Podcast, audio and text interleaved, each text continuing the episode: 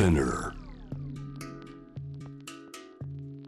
グローバーがお送りしております J-Wave Jam the Planet さあここからは海外在住のコレスポンデントとつながって現地の最新ニュースを届けてもらう News from Correspondent 今日はニュージーランドにつなぎます。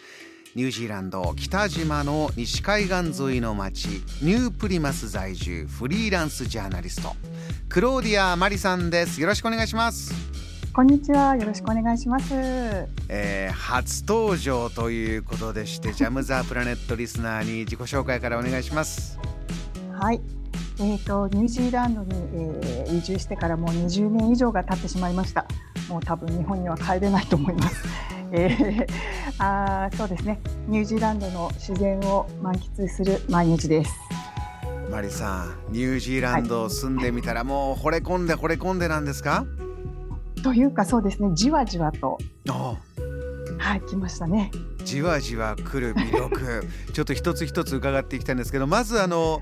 はい南半球ですから日本は北半球、季節が逆で今冬ですよね今そうのですね。そちらニュージーランドというのは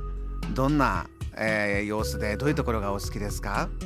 そうですね。あのー冬ももう後半に来て9月に入ると春だっていうふうにみんな言ってまして、うん確かにあのお花がそろそろいろいろ咲き始めてますね。あのこちらのあの独特の、えーお花ですとか、あのだんだんこう賑やかに鳥たちの声もね聞こえて賑やかになってきているところです。あの北島と南島というこれ2つの島ってそちら住んでるとどんな関係なんです？そうですね。あのお互いを海外と言ってたりします。なのでパスポートがいるんじゃないのかっていう 話も時々冗談で出たりしますけれども、あのかなり南島と北島違うところがありますね。そうなんですね、えーこれからいろいろなニュースでニュージーランドはを知っていきたいと思いますが、ではまず最新トピック一つ目何でしょうか？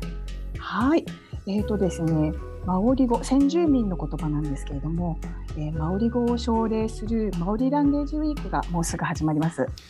どんなことをするウィークなんですか、えっと12月12日から19日にわたっての1週間なんですけれども、うん先住民マオリの言葉がえっと今年紅葉病になって35年になるんですね。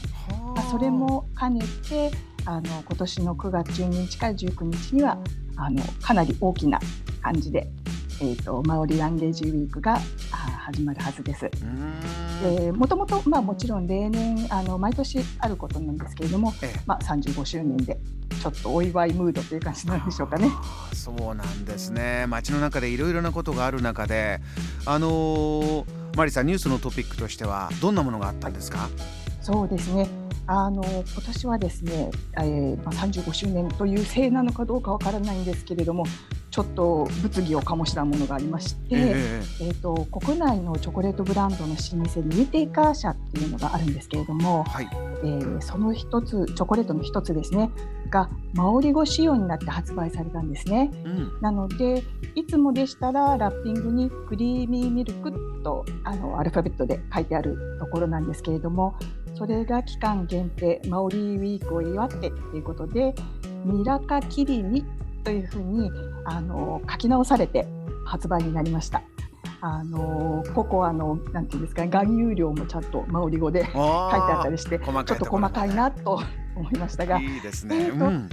それなんですけれども実は、えー、とこのフェイこれをフェイスブックにウィット定会社があの載せたんですね。えーマオリ語の活性化に貢献してチョコレート好きな皆さんがミラカキリミを楽しんでくれればっていうことであのメッセージを送っていたところですね。うん。このフェイスブックに大変な、えー大炎上ですね。えー。してしまいまして、えーコメントの一つがですね、はい。恥を知れもう二度とウィッテイ会社の製品は買わないですとかうん。何でもマオリ語に訳さなきゃいけないのかといったあの批判の声が上がってきたんですね。これマリさん長く暮らしてるとこれが炎上したというのはどんな風な背景があるというご実感があります？そうですねあの確かにマオリ語何でもマオリ語っていう気持ちは分からなくはないんですね。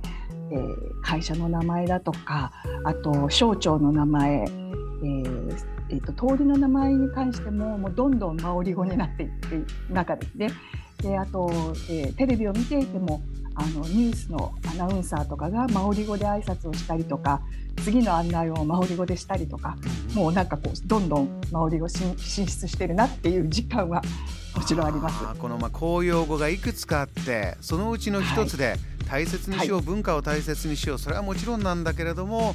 なかなかこの変化に、えー、気になる部分もある方はこう反応するという状況が生まれてるんですね。はい。わかりました。ではもう一つのトピックもお願いします。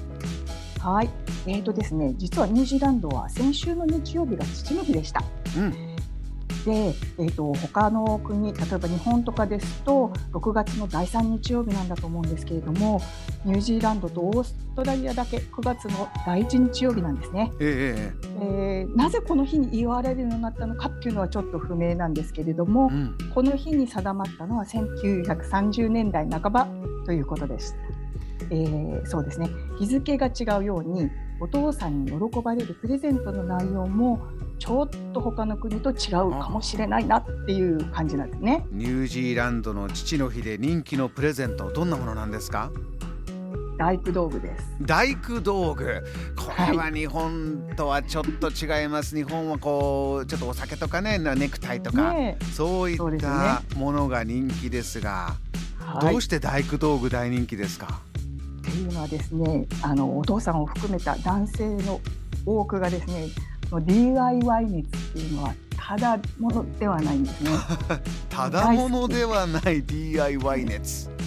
はい、あのコロナでロックダウンとかになって自分であの自宅にいなきゃいけないっていう時も、ええ、あの大工してましたね。あのお父さんたちはみんな。どんなもの作るんですか？はいそうですね。あのよくあの得意な方は本当に小さな小屋とか、えー、子供が遊べるような、えー、小さなお家とか作りますよね。それにそうですね。そんなに得意じゃないっていう人もお父さんここに本あの棚つけてって言ったらあオッケーという感じでつけてくれる。それぐらいです。ちょっとまあ私からしたらおかっこいいなお父さんって感じしますよ。そうですね。頼もしいって感じですかね。頼もしいお父さんニュージーランドの風景が見えてきました。わかりましたマリさん。お忙しい中お話ありがとうございました。またよろしくお願いします。こちらこそよろしくお願いします。この時間はニュージーランド在住のフリーランスジャーナリストクローディア・マリさんにお話を伺いました。JAM The Planet